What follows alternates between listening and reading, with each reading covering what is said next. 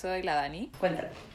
Eh, bueno, mi nombre es Antonio, eh, soy artista, eh, me dedico al activismo medioambiental, me gusta mucho eh, sobre arte y naturaleza. Eh, bueno, llevo cinco años cobro como de- del medio ambiente y muy feliz de poder conocer personas que también están en este lindo y hermoso camino.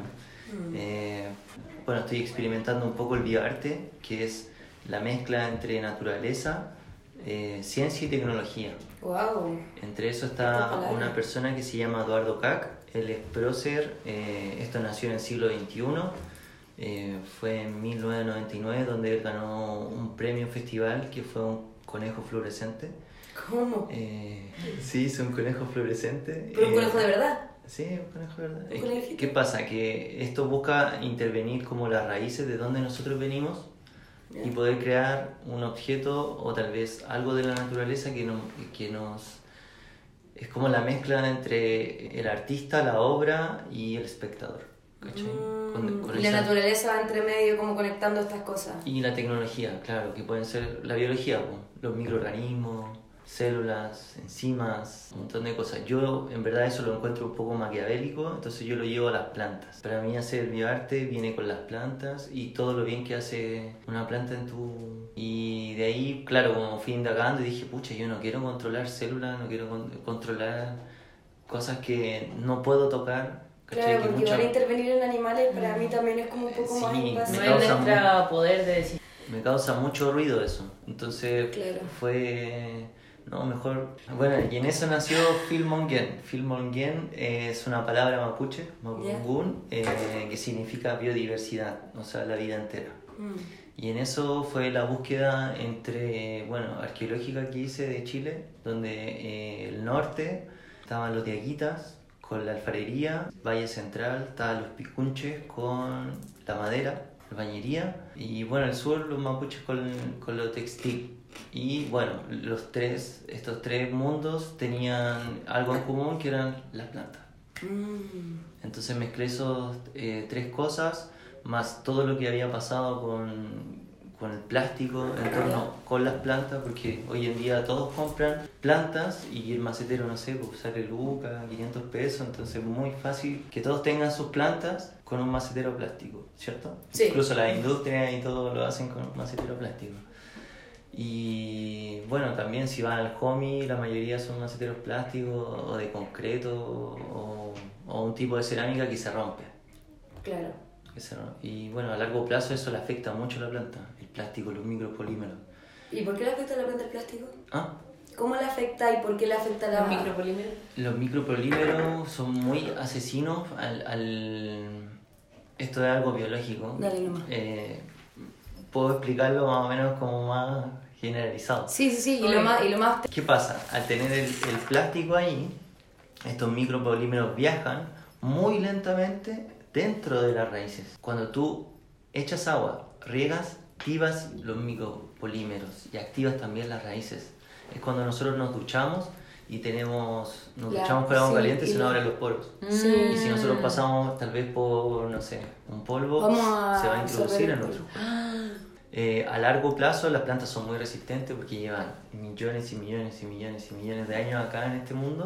Son muy resistentes, pero la mayoría a largo plazo decae. O sea, tú ofreces un producto que sea biodegradable y que, sea, y que no sea plástico al final, porque el plástico es súper invasivo para las plantas. Exacto. Y que también Sostenible. rescate nuestra memoria y nuestra identidad. Mm. Entonces, de ahí nació esto, Filmongen, y bueno, creó un macetero. Eh, Pero entonces tú creaste un macetero Claro. que, que, te, que, te, que te junte al final como tu identidad, algo la que memoria, sea... la identidad de acá Claro. de nosotros y que también no sea sostenible para la, para la planta. Nice. Entonces, entonces igual es como bastante personalizado, por decirlo así, ¿no? Sí, es muy personalizado. Entonces tiene Perfecto. todas estas tres cosas que les dije, más el poder curativo de las plantas. Oye, y cuéntame un poquito más de las plantas, como... ¿por No, qué? toquemos el tema del ecodiseño Ah, bueno, y después... y de la importancia de las plantas dentro de Ya, ya, me gusta. en el diseño de interiores, por Ah, favor, sí, por bueno, favor. Eso, bueno, eso nació del Feng Shui. Yo eh, me acuerdo que estaba pasando un proceso muy muy trágico en mi vida y quería limpiar mi, mi entorno y tenía mis plantitas más o menos débiles, pero todavía estaban. Y de pronto como que llegó el taoísmo a mi vida y de ahí nació el Feng Shui. Y del Feng Shui empecé a estudiar, a estudiar, a estudiarlo. Y ahí fue como, ah, ¿cómo puedo reconectar los espacios según culturas ancestrales del occidente? ¿Y el Feng Shui se trata de eso? Y el Feng Shui se trata de eso, de poder limpiar todos tus ambientes para que tú te sientas en un entorno totalmente natural. Wow. Aunque estemos con, con cemento por todos lados, pero esa era la idea.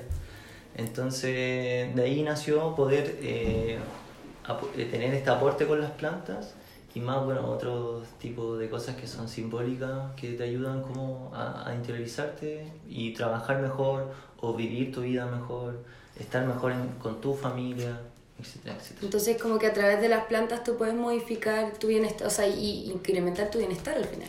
Exacto. Entonces yo, yo entendí un poco esto y traté de, bueno, también lo que trata el ecodiseño es ocupar, reutilizar ciertas Aprovechar. cosas, aprovechar y hacer algo muy, muy lindo. Son como pequeñas obras de arte.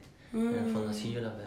Y ecológica y sostenible. ecológica. Y en cuanto a construcción también se aplica. En cuanto a construcción también se Lo haces tú también. Está el ensamble japonés, que no tiene que ver con ningún tipo de tarugo, ni tornillo, ni nada, son puros eh, son puros surcos entre sí. Entonces, si tú los quieres sacar, tú los sacas. Bueno, y bueno, depende también, uno hace sugerencias, pues, pero Claro. vez la persona que, no sé, eh, hace poco estuve, con, estuve remodelando la- una casa, veo, veo mucho la luz del lugar.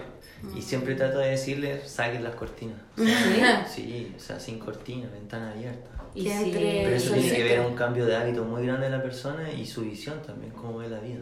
y la... ¿Por qué? ¿Por Porque qué? todos ¿Por qué? tratamos de tapar, ¿qué tapamos? ¿Qué nos tapamos tanto? ¿Para qué ocupamos ropa? La cosa está de testigo. Yo también. Pero es verdad que el ser humano es bastante como que le gusta mantenerse entre cuatro paredes. muy hermético, claro. Y bueno, la ventilación. Yo quiero, saber, yo quiero saber qué planta así como grandecita, porque también limpian el oxígeno adentro, ¿no? Mantienen la temperatura Claro. de adentro. Los recursos, tú eh, nos podrías hablar un Hay poco un, de, hay los- un ahorro energético. de los beneficios ecosistémicos de la planta como cuando uno los trae a su vida y a sus cuatro paredes.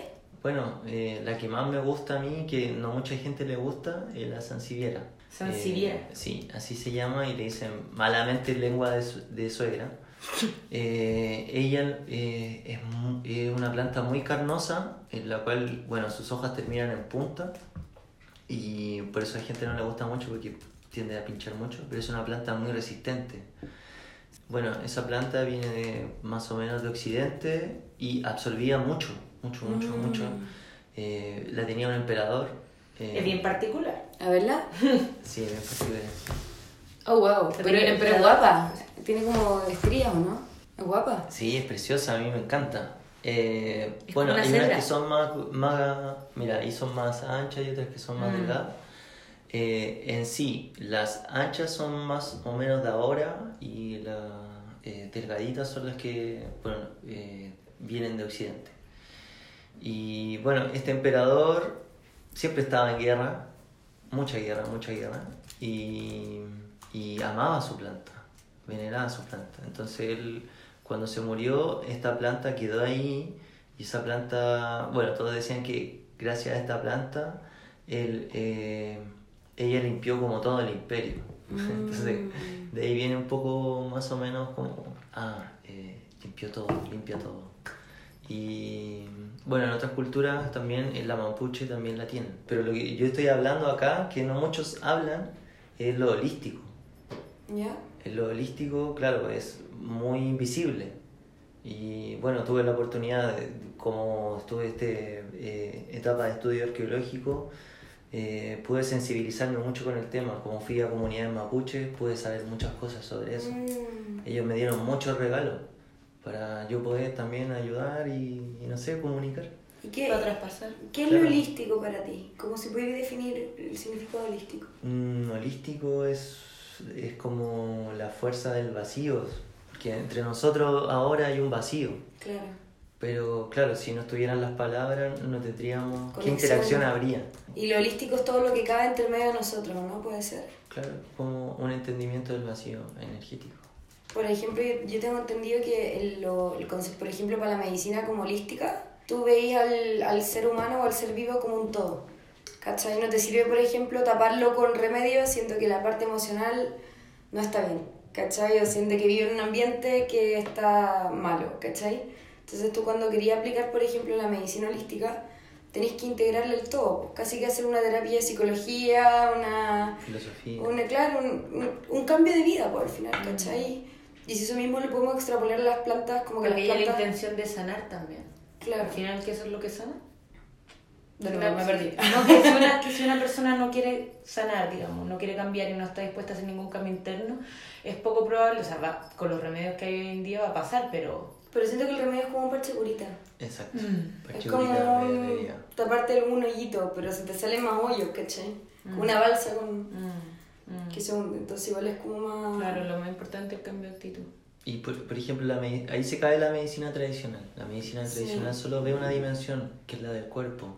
La medicina china eh, trabaja con dos dimensiones, pero la ayurveda trabaja en las tres dimensiones. Wow. Y ahí, ahí mete lo holístico. Entonces la gente que se mete en la ayurveda Mm, Son muy, muy, muy plenas. claro. Mm. ¿Y el, ¿Y el Feng Shui está relacionado con esto? Bueno, la ayurveda, sí. sí. La ayurveda es la ciencia de la vida. Y, y, bueno, eh, están los Vedas, es una... ¿Cómo decirlo? Nosotros acá en Chile, como no reivindicamos nuestros pueblos originarios, no tenemos memoria e identidad, entonces todos estamos en un limbo espiritual. Toda la razón. Ellos me contaron eh, que al momento tú al nacer, eh, la placenta, todo lo que nos rodea energéticamente, los nueve meses, eso se va a la basura. Para ellos, en su cultura, todos la enterraban abajo de un árbol.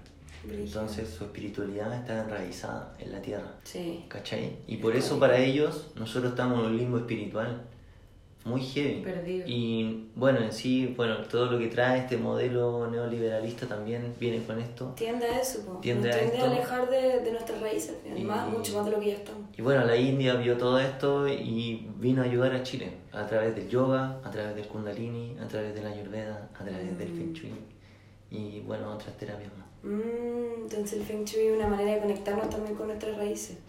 también. Porque, eh, bueno, en todo este estudio arqueológico que hice, eh, la cerámica nació en Ecuador, en la selva de Ecuador. Ahí nació la cerámica y bueno, la tierra en esos momentos estaba mucho más junta, mucho más unida. Entonces estaba Ecuador con China muy unidas. O sea, se intercambiaban mucha información. ¿Cachai? Eran pueblos que, se- que eran, estaban totalmente conectados. Entonces, eh, de eso, bueno, nació la jardinería. Porque los chinos, los japoneses, son secos en la jardinería. O sea, ahí nació el bonsai, nació la kokedama y nacieron muchísimas técnicas de plantación muy lindas. Y bueno, todas esas traspasaron para acá y si tú vas a Perú, las plazas son hermosísimas. Sí, pues tienen un diseño Es, especial. es increíble. El jardín japonés en Argentina, siendo que ellos no, no, no, no tanto. Y oye, acá nuestro es jardín precioso. japonés, Uf, vale. Yo soy una huge fan de Parque Mesa. ¿Sí? Sí, sí, lo tengo que. Me encanta. Ya, pero después vamos a hablar de eso. Em, El poder de las plantas, para mí, por ejemplo, tiene que ver con el árbol, el árbol del conocimiento. Por ejemplo, el árbol tiene sus raíces, tiene su tronco, tiene sus ramas, y para eso tiene su fruto o su flor. En mis raíces, ¿qué voy a poner en mi vida en mis raíces? Por ejemplo, yo puse amistad, amor, eh, Como los valores y principios de los, valor- que te rige. Claro. Vale, yo tengo que hacer eso también. Puse muchas cosas en mis raíces y gracias a eso creció este tronco bien, bien solvente. Vale. Y entre Nací somos eso Crespo. nacieron estas ramas preciosas y ahora estoy sacando los frutos y las flores. Qué increíble. Qué increíble. Claro, es, es como. Es súper profunda la analogía que estamos haciendo con respecto al tema del árbol y todo eso, pero. Pero yo creo que es un buen ejercicio para que todos lo intentemos y como que le empecemos a tomar el peso a las plantas. Porque todo el mundo, yo siento que las plantas están súper subvaloradas. Es Y que la como gente no ve lo más básico de todo, que es que las plantas nos dan Que sean oxígeno. bonitas, ¿no? Que sean bonitas, que sean grandes. Eso. Eso es lo que la gente ve, tú dices. Claro, Lo ven como un objeto de decoración, quizás. exacto. Hay que enseñarle que son la base de todo, la base de nosotros, de nuestra respiración, del ecosistema, de la biodiversidad, de los pájaros. Todos tenemos una vibración y las plantas también están vibrando, están comunicando constantemente. Nosotros estamos muy, muy dormidos como pa- para poder ver su vibración. Increíble. Si a, a nosotros nos cuesta ya entendernos a nosotros mismos por dentro, eh, con las plantas también pasa. Entonces cuando tú te conectas con ellas, eh, eh, no sé cómo explicarlo porque ti- tienen que vivirlo ustedes. Mm. Aprovechemos de conectar la situación eh, sobre el 6D y la relación que tiene con lo que estamos hablando. Te Genial. vemos usando la chapita, Sí, súper pues. comprometido, Súper comprometido. Tengo mi chapita. Sabemos que tienes tu papel de árbol también. Cuéntanos. Eh, bueno, yo en esta búsqueda de, con las plantas estuve trabajando en Valparaíso y me gustaban mucho las plantas, mucho, mucho, mucho, mucho. Y de ahí cuando vine a Santiago me hallaba en esto, pero solo. Entonces cuando encontré a la Fundación Cultiva, al Chicho, fue como que anillo al dedo. Mm. Fue como, oh, ya, puedo hacer algo. Y ahí empezamos, pues voluntario, después monitor, supervisor, cargado supervisor. Y así, pues. Y bueno, todo lo que yo he aprendido lo, lo he podido explayar ahí, en esa fundación. Y bueno, con el tema del 6D, es lo- para mí es, es fundamental poder transmitir esto a toda la gente. ¿Y cómo hacerlo? Bueno, estando ahí en terreno, porque no todos tenemos la posibilidad de ir a, a reforestar un cerro. ¿Cachai? Onda, ah, ya, voy, voy con chus y la pala y mi Mm. arma el nativo. No, no, no sucede, no lo hacemos Sí, no, no sucede. no sucede. Entonces, bueno, hay que hacer estas campañas, estos movimientos, por eso surgen. Y creo que lo más importante, a pesar de que cada uno tenga visiones distintas, es el propósito. El propósito es poder salvar el planeta, el propósito es poder tener estos cambios de hábito, Sembrar conciencia. ecoconciencia. Ecoconciencia. Porque hay muchos tipos de conciencia, entonces hay que situarla. Ecoconciencia y ecoeducación.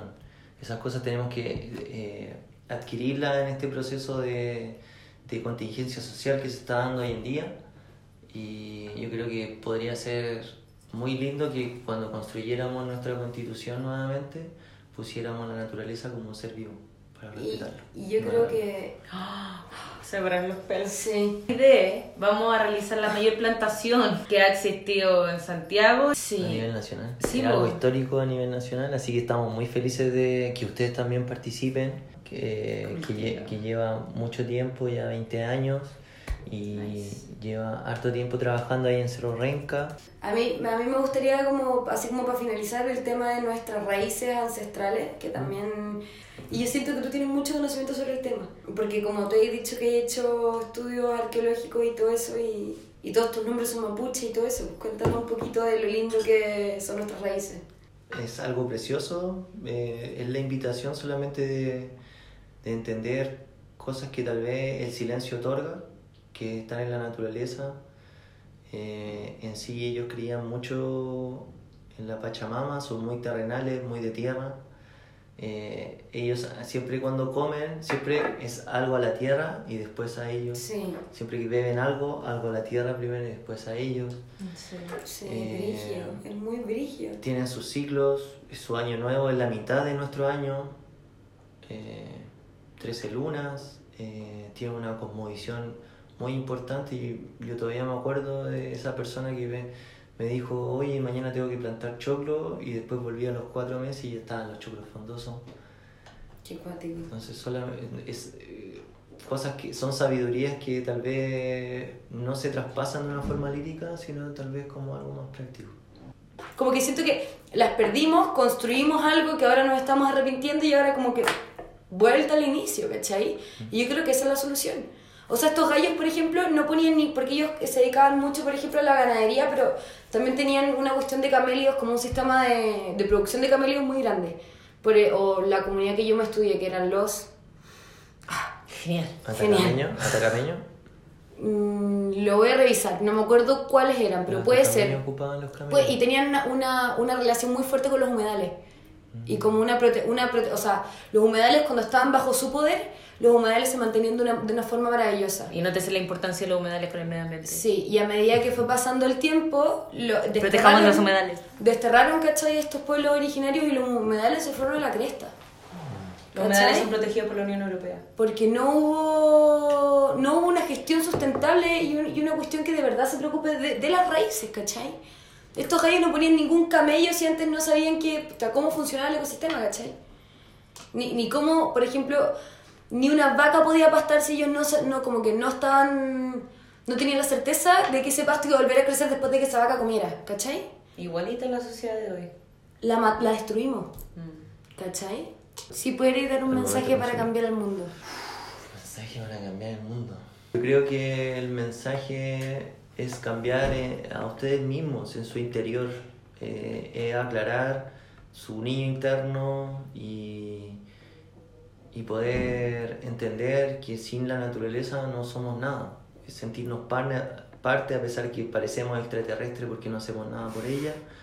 eh, somos parte de ella, entonces tratar de hacer cosas de ella. La naturaleza nos entregó todo, nos da todo, nos da la fruta, nos da la verdura, tenemos tierra, tenemos agua, tenemos todo, no necesitamos más cosas.